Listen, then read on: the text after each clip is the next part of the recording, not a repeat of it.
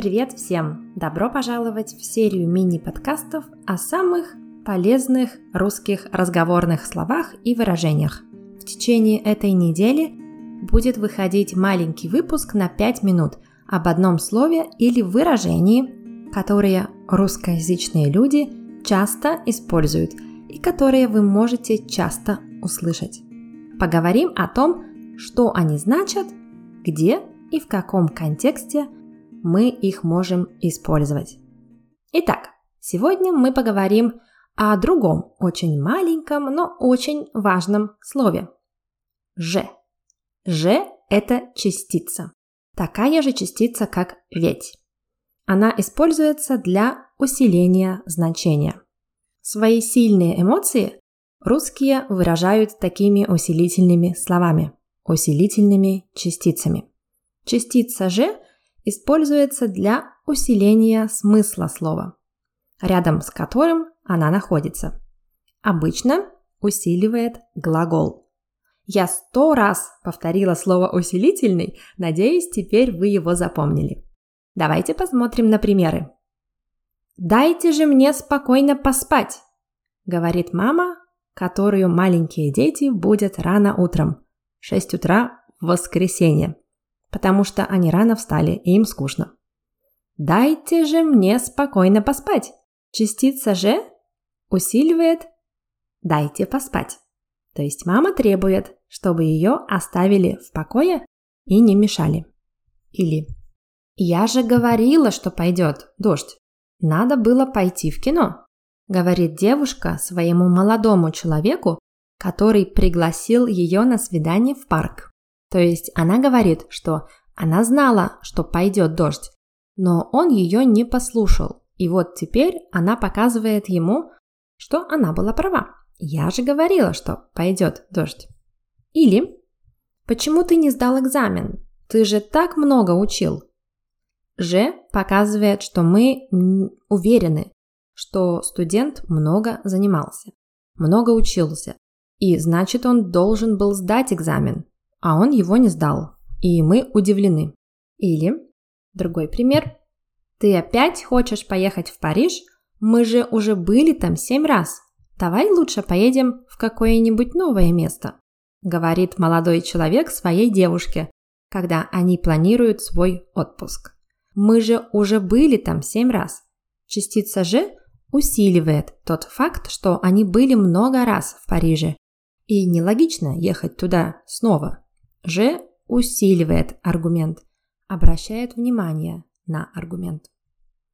Частицу «ж» иногда сокращают до «ж». «Ж» значит то же самое. Например, «Не ругайся на меня за то, что я вернулась поздно.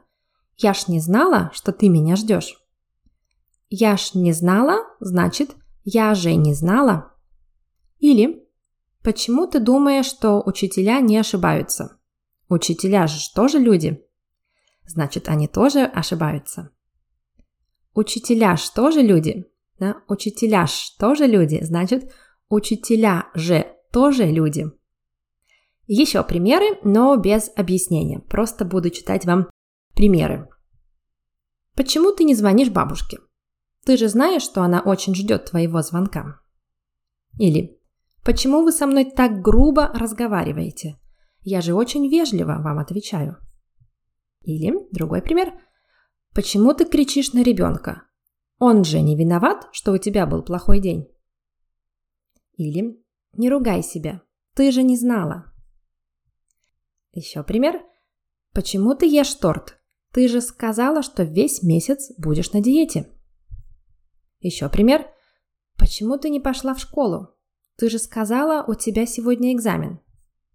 Или «Почему вы звоните мне так поздно? Я же сказал вам, что я заканчиваю работать в 7». Или другой пример. Почему он продает машину? Он же купил ее только месяц назад. Другой пример.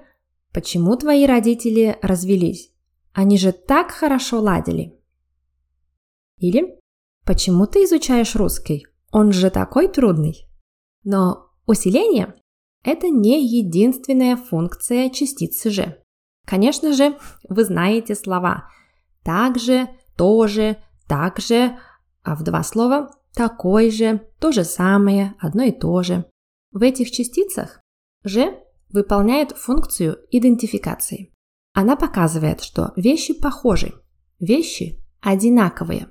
Ключевое слово здесь «похож», «похожесть». Например, дома так же холодно, как и на улице.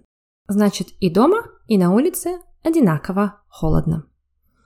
Мы пишем также в этом случае в два слова «так» и «же».